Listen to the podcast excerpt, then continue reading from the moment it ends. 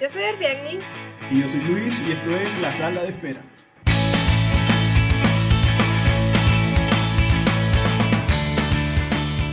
Hola, ¿qué tal? Sean todos bienvenidos al episodio número 15 de La Sala de Espera. Recuerden seguirnos en nuestra cuenta de Instagram, arroba Sala Espera. Pueden escucharnos por Spotify, Apple Podcast, Google Podcast y ahora también nos pueden escuchar por YouTube. Eh, por favor, compartan en el canal de YouTube, suscríbanse y comenten. Bueno, dicho esto, ¿cómo estás tú? Súper bien. Por ahora, por Bueno. ahora solo nos escuchamos. Hoy es posible que escuchen muchos ruidos, niños, perros, alarmas, todo ese tipo de cosas, por pues, la hora en la cual estamos grabando está concurrido el, el parque. Qué emoción le va a dar a escuchar eso a, a los que nos escuchan. ¿Y qué más? ¿Cómo te trata la vida? No tan bien como a ti, vale, pero aquí vamos. No, así no te trata Si te está tratando peor que a mí, yo pensé que era el hijo menos deseado de Dios, pero puede ser tú. ¿Tú crees que Dios tiene sus favoritos? No, yo en realidad lo digo como chiste, pero yo no creo que Dios ni siquiera se entere de las cosas que nosotros hacemos. ¿De verdad? Sí. O sea, yo sí creo que Dios exista, solo que está en, eh, no sé, o sea, no está presente siempre. No, no depende de las cosas que suceden. O por lo menos no en este plano. O sea, se enteran las vainas, pero cuando uno llega allá, llega como con, como con un currículum. Entonces va, llega uno con su currículum en la mano y se lo entrega y ahí se ve toda la hoja de vida. Literal. Porque tú te pones a ver, todo tiene que ser, todo debe ser eh, así como una, ¿cómo que se llama eso en las empresas? Jerarquía. Ajá, es como jerarquía. Debe haber gente, delegados, que él pone, bueno, tú te vas a encargar de esta zona, tú de esta zona y así. O sea, por ejemplo, hay un Ah, delegado para Asia, un delegado Eso para no tiene sentido. América, ¿por qué no?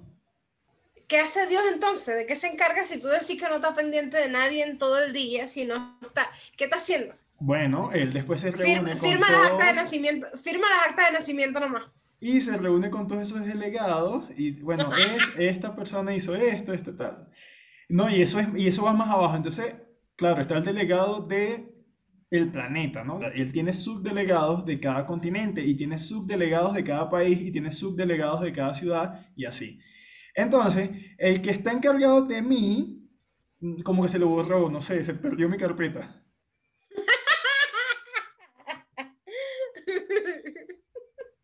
Entonces, bueno, ¿Cómo se perderá una carpeta de, de aquí para el cielo? ¿sí? marica, de eso como que cuando se te pierde en el Alzheimer, se perdió, se perdió. Venezuela tiene las mejores comparaciones para imaginarse cómo es el cielo. Bueno, a- hablando de, de cosas que hemos cometido errores, hay un fe de rata ahí que me acuerdo. Dijimos en el capítulo, se dice dijimos, ahora no sé si dice dijimos, pero bueno. En el capítulo 12 más 1 mencionamos que hubieron personas, y no se dice hubieron personas, se dice hubo personas. ¿Verdad? Aún así, sí, en plural igual se dice hubo. Sí, hubieron, creo que se, creo que se utiliza para otras cosas. O sea, Y hay otro que es hubiesen. si hubiesen, pero hubiesen Y como- hubiéramos. no hubiéramos, creo que no. hubiéramos. Bueno, no, no, no, no, metamos para allá porque vamos a salir peor. Si no hubiéramos El, venido. el punto es que no es hubieron en ese, en ese momento, no se dice hubieron. Y bueno, ahí está. ¿Y cómo Así se que- dice? Hubo. ¿Y yo qué dije? No, los dos dijimos hubieron. ¿Y cómo se dice? El. La verdad es que igual no me quedó grabado, así que probablemente la vuelva a cagar. o sea, siento que no registro algo que ya tengo tanto tiempo diciendo mal, es difícil. Ajá, ¿qué ibas a decir, Luis? ¿De qué vamos a hablar hoy? Por ahí leí, o no leí, he estado viendo desde de hace un tiempo para acá que, eh, que nombran mucho este género que se llama K-pop. No sé si tú sabes qué es el K-pop. O has escuchado alguna vez el K-pop, o tienes alguna idea de qué es K-pop, o has escuchado alguna canción de K-pop. Obvio, obvio que sé que es K-pop. Oh, oh, Bueno, Te cuento que yo no he escuchado una canción de K-pop o no conscientemente. O sea, que yo diga, ah, este es un K-pop, no sabía que existía. No a propósito. No, a propósito, sé que existe este tipo musical y lo he escuchado, los he visto mucho. Un montón de asiáticos, súper pálidos, haciendo música. A pesar de que no le he prestado suficiente atención, sé que es un auge que hay ahorita entre niñas y adolescentes, que es el, no sabía exactamente qué es el K-pop. Y teniendo en cuenta que nuestros oyentes son treintones y cuarentones, supongo que tampoco eso, eso, eso es un hecho, eso es un hecho, o sea, tú lo sabes. Bueno, en, según Spotify o Spotify, dice que están entre los 28 y 44. Obviamente debe haber algunas excepciones. Quizás hay un veinteañero por ahí que nos escucha y quizás hay alguien contemporáneo que sí sabe que es el K-pop y está más metido en la onda. Pero eh, de igual forma, pues vamos a tratar de entender este género y de informarles un poquito de cómo va la cosa. ¿O no? Nosotros, los que tenemos hijos, creo que no escapamos de, de esa onda porque inevitablemente nuestros hijos están en todo. Bueno, mis hijos no han caído todavía en eso. Eh, ¿Verdad? No, te lo juro, Sebastián nunca ha puesto K-pop. Eh, Sebastián escucha eh, rock y música así como, como, electrónica. O sea, no, pero no es el rock que nosotros estamos acostumbrados, no. Es como más de Muse, más así, oh. más para allá. Y, una de y una de sus bandas favoritas es Foo Fighters, entonces por ahí vamos viendo. Yo pensaba que una de sus bandas favoritas era Género Cero. No, yo creo que no, no sabe que existe. yo creo que no puede Y Natalia todavía está muy chiquitica, Natalia todavía, bueno, no es que está muy chiquitica, sino que mentalmente Natalia todavía le gustan músicas de Libre Soy, Mahoma, Mahona, Moama, eso. Sí, eso es loco y cosas así de Disney y los descendientes. Hacete tan loco que no te, no te cantas la canción. Yo solo sé decir de nada. No, no, a mí me gusta es la otra. La de Maui. Tengo en mi cabeza la, la otra. no me acuerdo. No me acuerdo. Sí, es una canción tipo libre soy, pues. Entonces yo todavía no tenía en mi radar el K-pop. Tengo una amiga que es contemporánea con nosotros, que le debería dar pena decir que es fanática del K-pop, pero lo es. A ella le pregunté unas cositas. Y tengo otra amiga que tiene una hija de 14, 15 años que sí está, pero entregada así al... Súper fanática. Al K-pop. Entonces, bueno, por ahí más o menos entendí qué siente la fanaticada de esta gente. Yo hace como dos años, es que lo que pasa es que, discúlpenme por, por la fecha, pero para mí el 2019 y 2020 como que no han contado mucho. Entonces, yo creo que fue en el 2018 que yo viajé al sur de Chile y fuimos a la casa de... A Corea del Sur. Verga, hola. Y fuimos a la casa de, de, unos amigos chilenos y conocimos a los hijos. Y habían dos chicas, como de la edad de 12, 13, y ellas hace, mira, en 2018, hace tres años, ya eran fanáticas de K-pop. Es que en, el 2018 es que explotó el auge, que es, no es que en el 2018, pero a partir del 2018 más o menos se internacionalizó más, pues inter, ¿cómo es? Inter, sí, sí, sí. Superficción.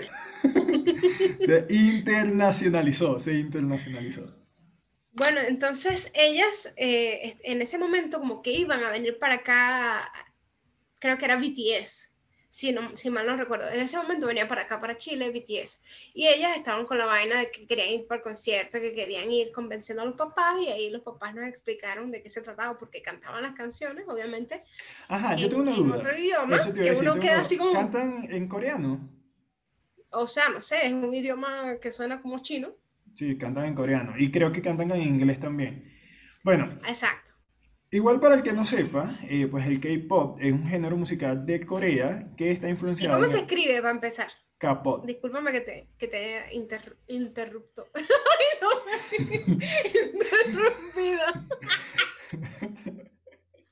Ay, ¿qué me pasa? Estoy, estoy ida, disculpa. Se escribe K-pop. K-pop. Ah, ok, porque yo decía K-pop, así como que torta pop. No es como una, como una como pop normal, pero con K. Me imagino K de Corea, supongo. Ah, ok. Claro, el, pop coreano. Exacto, pero ¿qué pasa con esto? La, diferencia, digamos, del pop al K-pop es que esto no es solamente pop, también tiene hip hop, tiene electrónica y todo ese cuento. Entre otros. En un, en un solo, en un, como un solo grupo. Sí, es un pupurrí ahí de música. ¿Un pupurrí? sí. Y, y esto nació en Corea del Sur en los 90. Eso tiene un poco de años. Lo que pasa es que hasta unos añitos por acá es que se ha internacionalizado. Internacionalizado. Se ha internacionalizado. Este, este programa va a ser una maravilla. Los comentarios que nos van a. Y, y bueno, y sabes que todos conocemos un grupo, o no un grupo, una canción al menos de K-pop. Tú te sabes una canción de K-pop desde hace muchos años. El que está muchas. escuchando también, no, pero una que no, no te imaginas. I Gangnam Style. El Gangnam Style. El Gangnam Style fue la primera Es canción de K-pop que nosotros conocimos en Occidente. Y, y nos puedes cantar un pedacito para que las personas reconozcan de qué, de qué hablas. Epa, si yo pongo un pedacito de la canción acá en este momento, ¿será que sí podemos subir después el, el- el episodio? Yo creo que sí. ¿Qué te hace pensar que yo tengo esa respuesta? No, no, me estoy preguntando a mí mismo, pero bueno, voy a intentar. Pero Sí, ¿por qué no la cantas? Vamos a pasar vergüenza juntos. Coño, porque no me la sé. Yo sé que dice Opa Gaina Style. Pam, Oh, pam, oh, pam, oh, pam. Pero más nada. Bueno, más o menos para darte un datico aquí de esta gente. Hay una banda, o no sé, no, estos son como boys band, ¿no? ¿Cómo se llaman las boys band de mujeres? Girl band. Se llaman girl band, como las Spice Girl. No lo ¿No sé. sabes? Bueno, tampoco lo sé. Hay una que se llama Blackpink. Ay, me encanta. No, nunca he escuchado nada de ellos, pero en mi trabajo de investigación busqué quién eran las Blackpink. Resulta que estas Son lo niñas máximo. Tienen en su canal de YouTube la cantidad de gente que nosotros necesitamos en este podcast. Tienen 49.5 millones de suscriptores. Maravillas. Epa, te estoy hablando que tienen más gente que Bad Bunny, por ejemplo, para dártelo en, en contexto, un carajo que pues que ahorita es un ídolo para los para esta generación. Tienen más, más que Maluma, más que Shakira, que son gente que tienen muchos suscriptores, pues. Ellas sacaron un sencillo, no sé cómo se llaman porque es en inglés y no me acuerdo, y no lo escuché. Y en 24 horas lograron 86 millones de views. Es que la- las chamas la dan demasiado. Eso es, eso es demasiada gente Tienen un nivel. Tienen un nivel y además que eh, ahí tienen un, un documental en Netflix. Y allí, una vez que lo ves, yo lo vi ya obvio, una vez que lo ves, eh, las chicas se ve como su profesionalismo y su dedicación, de la cual llevan años. O sea, ahorita es que se está viendo como su, su auge, pero en realidad tienen años eh, practicando bailes, canto, Y es bueno el documental. Sí, te habla mucho, o sea, a mí me gustó porque te da a conocer los personajes detrás de, Ya, pero pregunta, ¿es un documental uno. de Blackpink o es un documental del K-pop? no, de Blackpink. Me puse a ver el documental porque también yo las llegué a conocer por unos videos en donde, me imagino que, que mi hija los ha visto y me los ha mostrado, videos en donde ellas están como en un concierto y con la iluminación se le ve distintas ropas. O sea.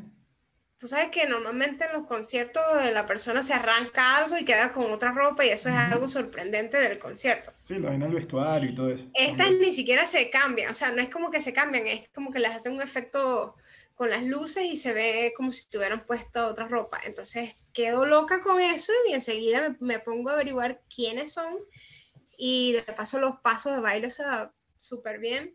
Y bueno, cuando, cuando empiezo a escuchar todas las canciones de Blackpink, que a mí de por sí me encanta la, como digamos, las mujeres al poder, y, y veo son puras mujeres, cantan, bailan, se visten genial, se, se maquillan, se ven genial y además que de verdad, o sea, tienen un movimiento espectacular que me encanta y bueno, a raíz de eso vi el documental y, eh, y escuché sus canciones que me gustan.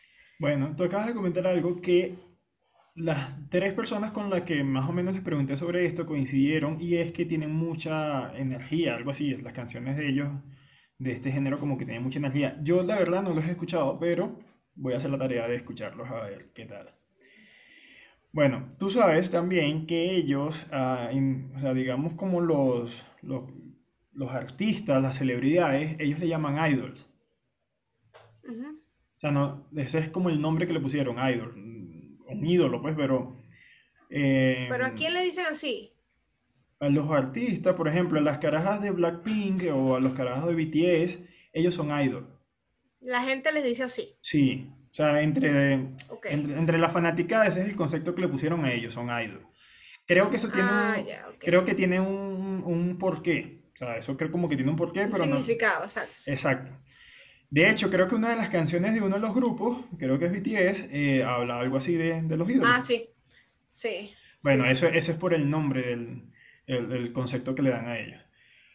Em, pero entonces ellos llevan este tema de, de mostrarse en redes sociales a otro nivel. Tú sabes que normalmente los artistas pues te toman un video diciendo que bueno, estoy comiendo hamburguesa, estoy haciendo esto, estoy haciendo aquello y lo suben a las redes sociales. Resulta que esta gente, con ese tema de, los contratos que ellos tienen, prácticamente ellos son un reality show.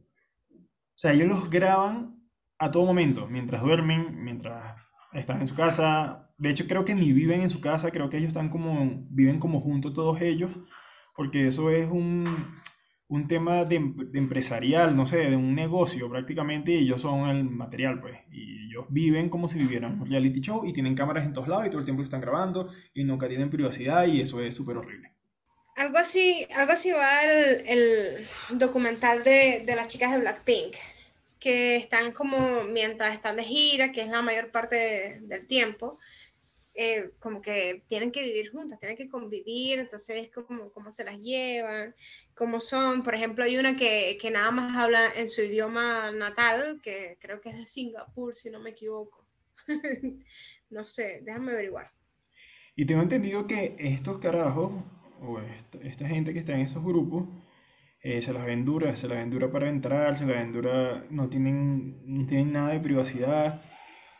Por ahí escuché un cuento de uno de ellos, eh, como que se le murió la abuela y, y no ni siquiera pudo ir al velorio porque de hecho tenía cinco años, cuatro años que no visitaba a su familia y bueno, los tienen encerrados como animalitos.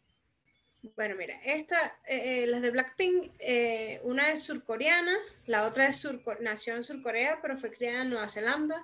La otra es criada en Australia, esa es la que más, me gusta, que me parece hermosa, se llama Rosé. Y la otra es tailandesa, esa es la que creo, si mal no recuerdo, porque yo vi el documental como el año pasado, es la que habla en su idioma y no, y como que tienen que hablar ese mismo idioma para entenderse. Eh, y bueno, comentan las particularidades de cada una.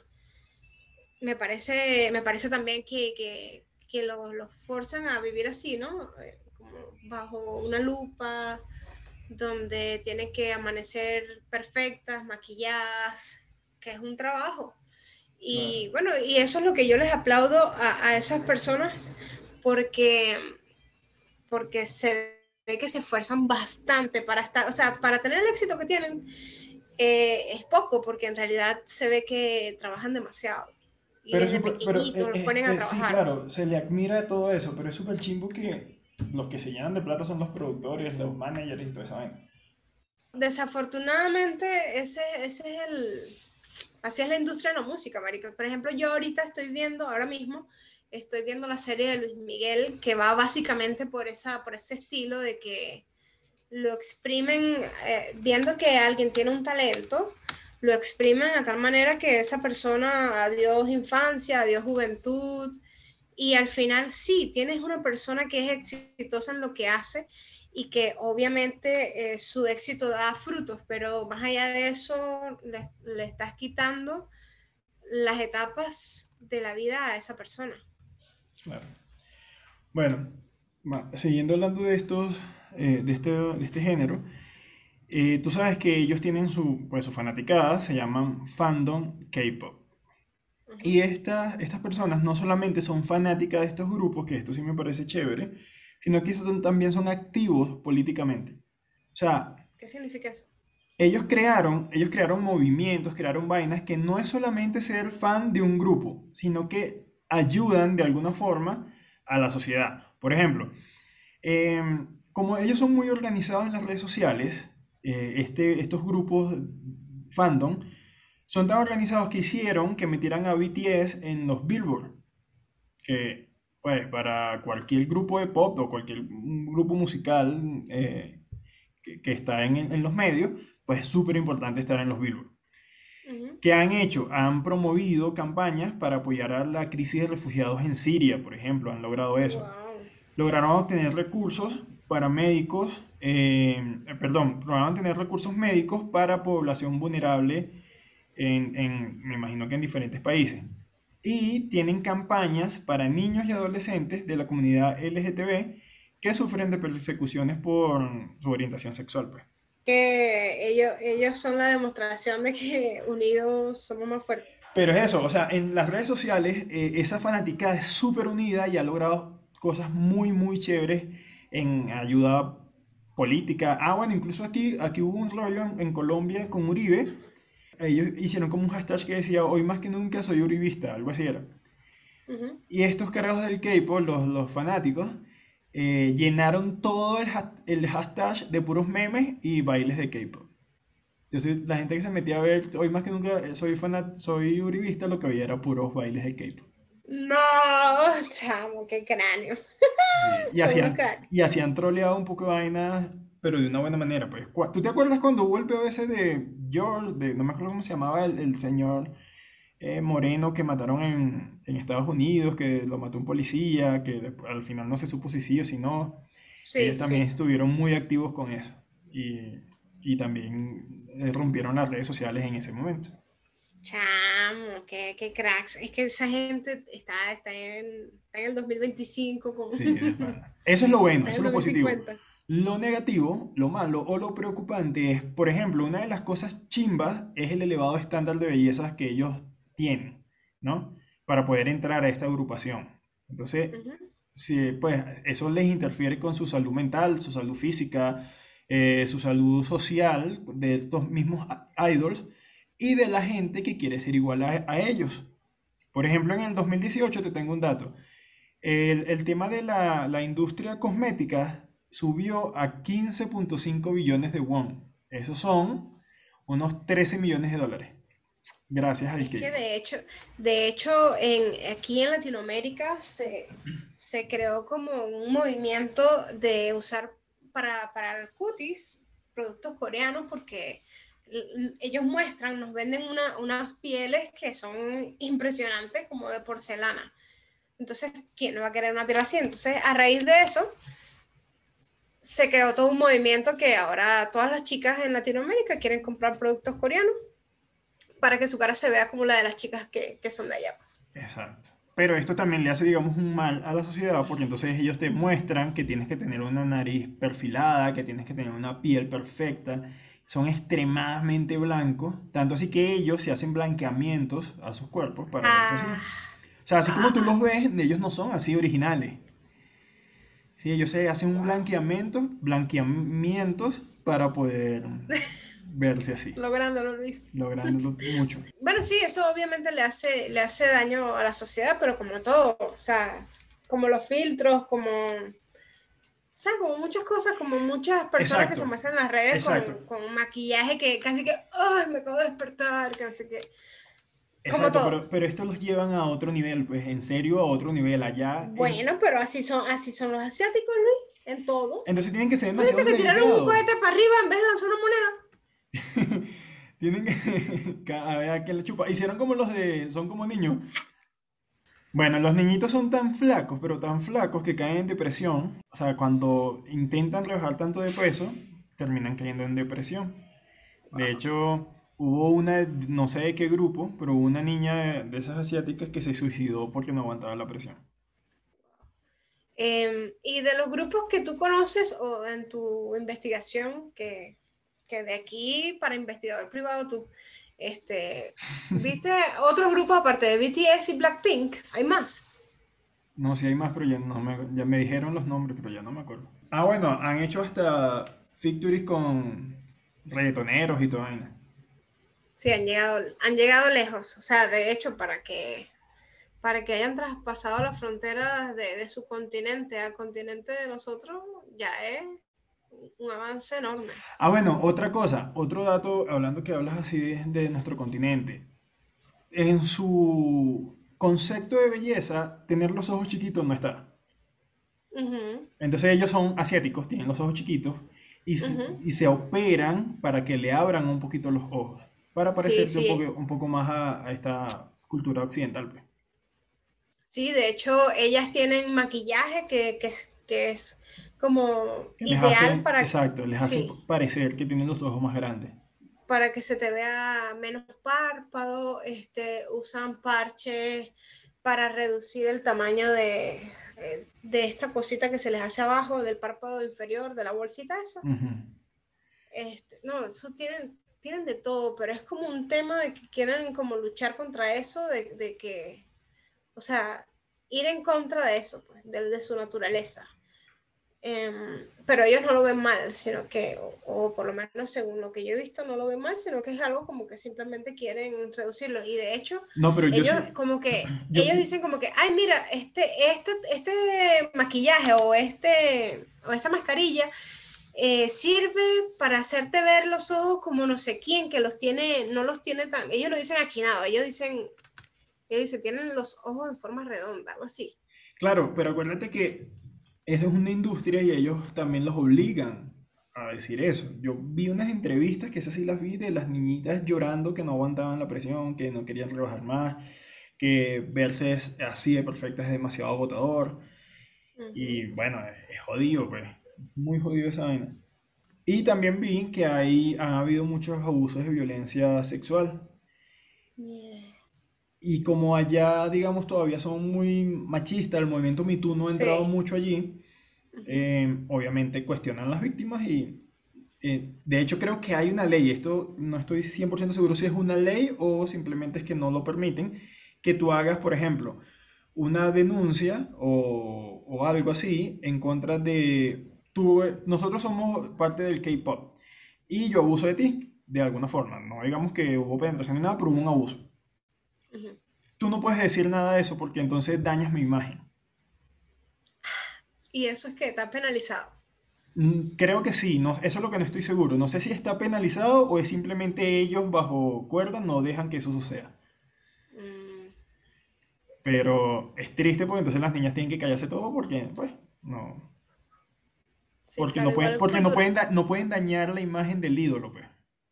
Es que culturalmente hablando, es muy difícil que nosotros hablemos de, de, los asiáticos, porque es que ellos tienen una cultura totalmente distinta a la nuestra, que em, digamos que lo que para ellos puede estar bien, para nosotros es como, es algo que, que, supera los límites. O sea, cualquier cosa, o sea, cualquier cosa eh, para nosotros no es lo mismo. Entonces, concha, también es una, una cosa de respetar su cultura y, y que ellos tienen años siendo así, claro, en, alguna, en algunas áreas se ve como que ellos avanzan muy rápido eh, a nivel tecnológico, a nivel de creatividad, pero en otras áreas como que se ve que están como muy atrasados, sobre todo en, esa, en ese aspecto del trato hacia la mujer y, y como el trato, o sea, como cómo se debe tratar al hombre, esos temas. Y bueno, también esperemos que cambien esos estándares de belleza que tanto pues daño le causan a toda esa gente. Porque eso es arrecho, esa gente se, se, se malpega y se matan y se... Y viven todos depresivos porque piensan que así tiene que ser todo el mundo y, por ejemplo, la mayoría de las personas asiáticas son cachetones, son grandes de cara y eso es súper feo para ellos que sean de cabeza grande, pues. Sí, y hay muchos videos donde ellos sacan trucos como de lo que, de lo que hacen o de lo que tienen que hacer a veces para no verse así que si se hacen ciertos peinados donde se tapan casi que la mitad del rostro y ahí hacen como un efecto inmediato. Bueno, eso es todo lo que se lleva el K-pop. bueno, tenemos, tenemos que dejarte de tarea que veas el documental de, de Blackpink. Eh, ¿Qué más? Que escuches Idol de BTS. Yo la verdad solamente conozco esos dos grupos, BTS y, y Blackpink y BTS no me gusta tanto, o sea, comparándolo con, si hacemos una comparación entre NSYNC, Backstreet, Backstreet Eso te iba a decir, eso es como, Backstreet yo Boy, imagino que esos ellos son como los NSYNC, Backstreet Boy de, estos tiempos, pues. Sí, pero comparándolo, mm, obviamente yo me quedo más con el lado de, de los NSYNC y eso, porque para mí físicamente y visualmente no son atractivos los BTS obviamente no, no, no, soy, no soy asiática, pues, y de repente para las asiáticas ese es su, su estándar. Pero para mí no son atractivos, o sea, ninguno. Ninguno me parece bonito ni, ni atractivo físicamente. De hecho, ellos tienen un estilo como muy, muy femenino. O sea, tienen a usar zarcillos como las mujeres, eh, me parece que se pintan la cara, se usan maquillaje, el cabello este, tinturado, con colores así, y el estilo de la ropa tampoco es algo que a mí, a mí particularmente no me agrada. No sé, físicamente no me gustaban ni, ni los NSYNC ni los Backstreet Boy. A mí me gustaba que si... ¿Cuál se llama el segundo de, de NSYNC? Jay-Z, Jay-Z, no. ¿Cómo se llamaba? Se me olvidó. Eh, Alguien que sepa que se nos une a este podcast. Frank Mar, ayúdanos. bueno, ese otro. Ese me parecía bonito, pero no es algo así como que súper atractivo para mí. Pero ese era el culo, e-, ese era el culo, el segundo. Ese se llama, ya te voy a decir. Sí, Jay-Z. Ah, ¿viste? No. Jay-Z. Claro. Bueno, ese era el que me parecía a mí más atractivo, sin embargo, este... Pero ninguno me gustaba, solamente digo que hacia mi gusto está más cerca en Sync y Backstreet Boy que, que obviamente estos cantantes de BTS. Y se ven mucho menos afeminados o menos o con unas características menos femeninas. Porque por lo menos esto... Pero ¿sabes qué, qué he notado yo? Que en esta nueva generación, la generación Z, que son los que nacieron por ahí 99, 2000, de ahí no sé hasta qué año, prevalece mucho eso de, de, de, vestirse un pelo como mujer. No sé por qué. Sí, sí, una cultura como andrógina se llama. O sea, que tienden los hombres a pintarse las uñas, a hacerse cosas en el cabello. Se ponen, se ponen pantalones de mujer. O sea, no es que se ponen pantalones que le queden como mujer, no, es que se ponen pantalones de mujer. Y no por hacer, o sea, ¿cómo te explico? Mi generación también se pintaba el cabello, también se hacía aretes, también usaba de pronto, bueno, no pantalones pegados porque los, los, skinny ya fueron más, más de ahora. Antes usaba mucho pantalones anchos. Pero sí se pintaban el cabello, se ponían aretes, ese tipo de cosas, ¿no? Normal. Y se pintaban las uñas, pero era de negro. y era más algo. Eh, es que lo que yo creo que a lo que vamos es que en ese entonces eso era algo como de rebeldía, una, un estilo de rebelión contra la sociedad. y era ir en contra de la moda. Exacto. En cambio, esto es como vamos a hacernos, no sé, todos vamos a vestirnos iguales. Sí, Algo así se, se ve, pues, así como que, eh, bueno, el tema no, no, lo estoy ofendiendo, no lo estoy denigrando, sino que estoy graficando desde, desde mi perspectiva, cómo los veo yo. Eh, ¿qué, ¿qué, más te decir? Bueno, eh, ellos siento que no son mi estilo, pero sin embargo, en las radios chilenas, yo escucho o escuchaba mucho la radio y te ponen mucho BTS, mucho. Entonces yo me ponía a hacer cualquier cosa dentro de la casa y ponía la radio y ya me sabía todas las canciones de BTS automáticamente. Esos BTS yo lo veo más como los One Direction, ¿cierto? Ajá. Pero, pero yo, no, yo no me pegué con One Direction. No, yo tampoco porque eso es nuevo, pero me acuerdo el auge que tuvo One Direction, pues que ya hasta películas sacaron y todo. Ajá. Bueno, para mí, que, que, yo creo que incluso BTS es más famoso que Blackpink. No sé si Sí, creo, creo, no, no, no, no averigüé, pero creo que BTS es uno, uno de los más famosos. Sin embargo, eh, no sé por qué en lo que busqué me apareció Blackpink con eso. Me imagino que es porque es la que tiene más suscriptores y todo eso. Pero creo que son más conocidos, por lo menos fuera de Asia, son más conocidos los BTS. A tal punto que yo que no conozco nada de eso, sé quiénes son los BTS y Blackpink nunca lo nunca sabía, nunca había escuchado sobre ella.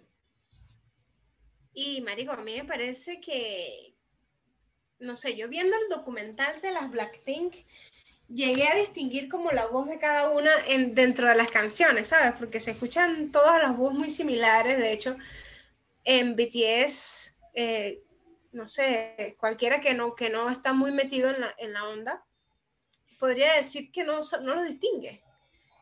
Pero eh, me imagino que los fans ya saben el nombre de cada uno y cuál es la voz, o sea, ya, ya reconocen el aspecto físico con la voz.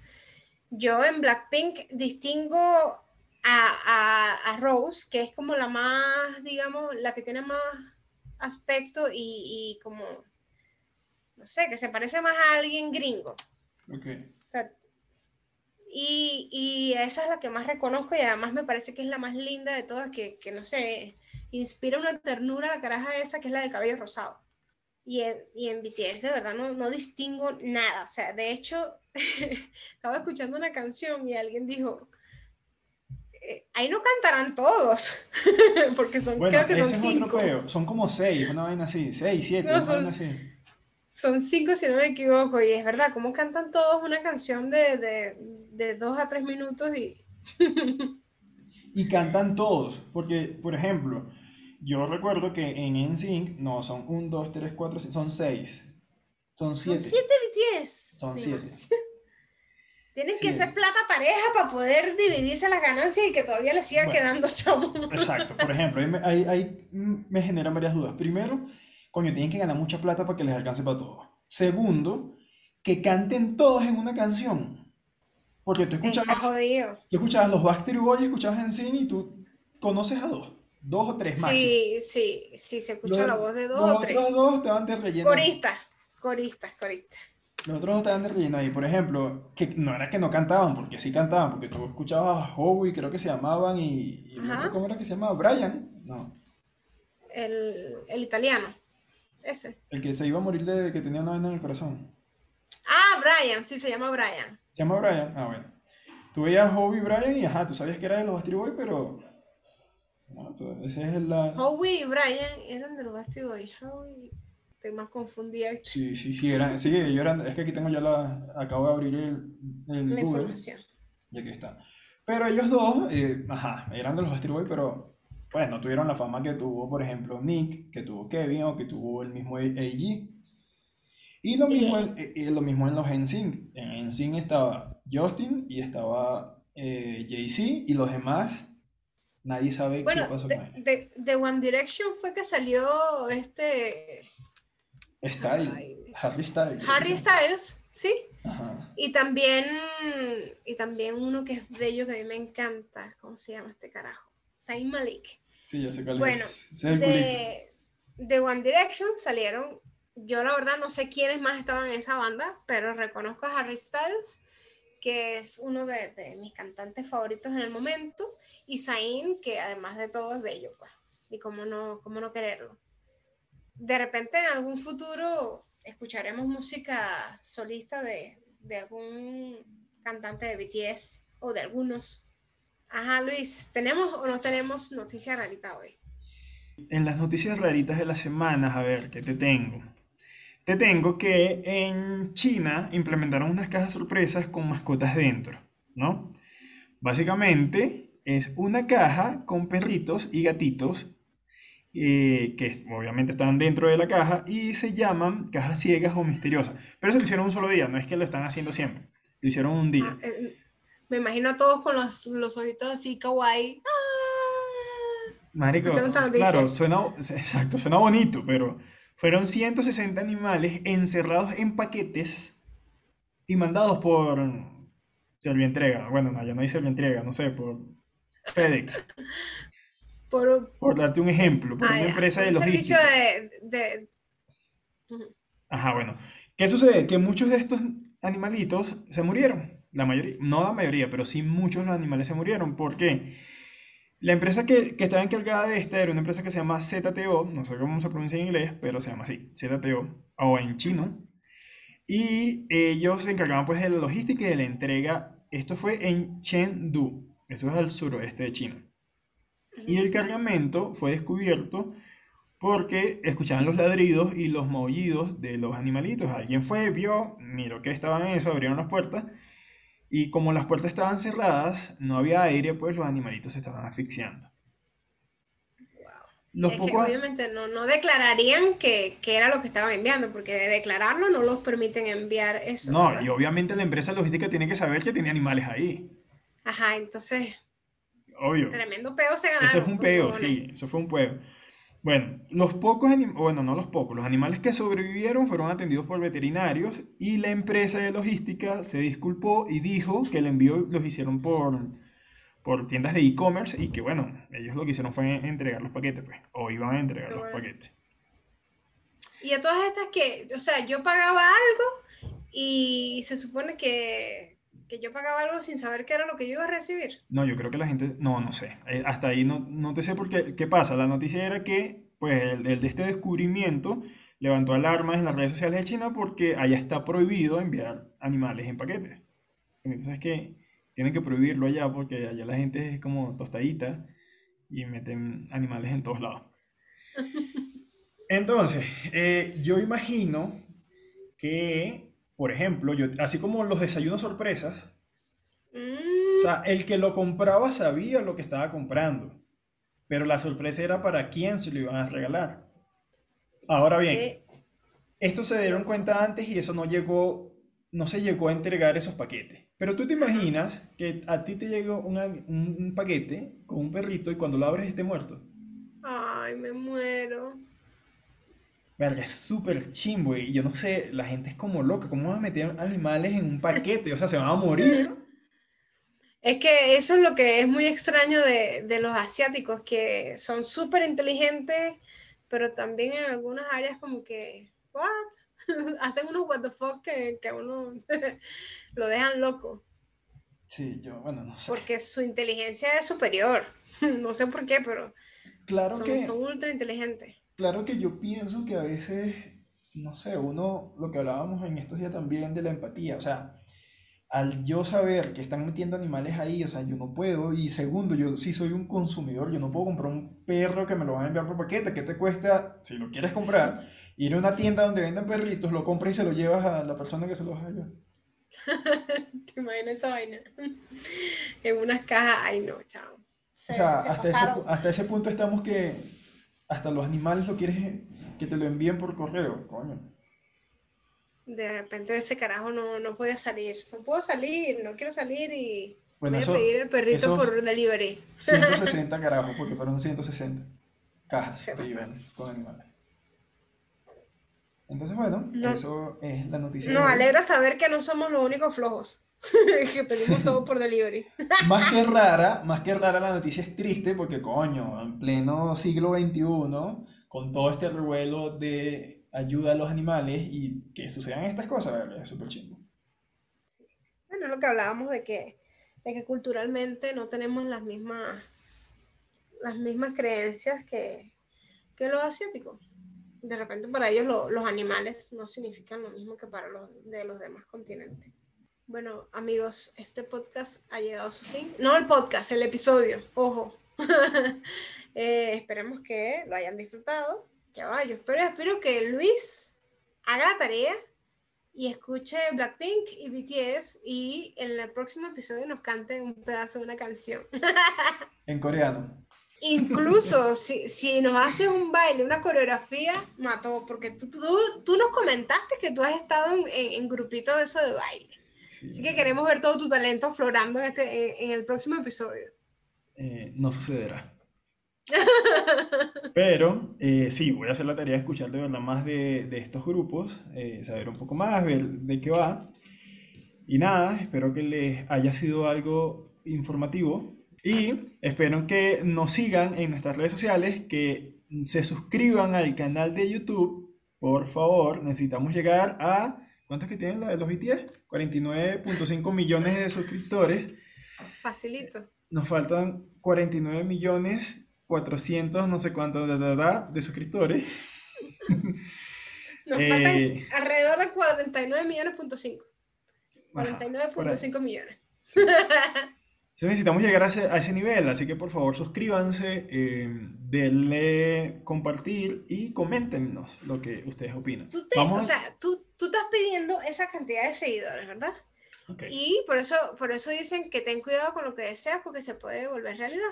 ¿Tú te ajá. imaginas 49.5 millones de personas diciéndote, dejándote comentarios diciendo que no se dice hubiéramos, se dice hubiesen Verga, o hubo? Coño, sí, es muy, muy difícil, pero no importa. Es muy heavy, es muy heavy imaginarse 49.5 millones de comentarios diciéndote lo mismo. Se dice hubo, se dice hubo, brutos de mierda. No se dice su perfección, se dice superstición. ¿Cuál fue la de hoy? La de hoy fue... internacionalizar. ¡Ay! Otra vez. Bueno, ya sabes lo que te espera. Pronto, cuando nos caigan esos 49.5 millones de suscriptores, vamos a tener. Ya estás preparado de que ya. Y más allá de eso, bueno, hoy nos vamos con nuevas tácticas. Que ya sabes que en todos lados vamos a poner el hashtag. Vemos un trending topic y agarramos y nos lo apropiamos y en todos los programas que vamos subiendo, en todos los episodios que subimos a YouTube o en todas las publicaciones que hacemos en Instagram, le agregamos el hashtag del trending topic. Exacto. Entonces, para que nos vean. De verdad, por favor, suscríbanse y compartan, compartan estos episodios con sus amigos para llegar a más gente. Besos, chao.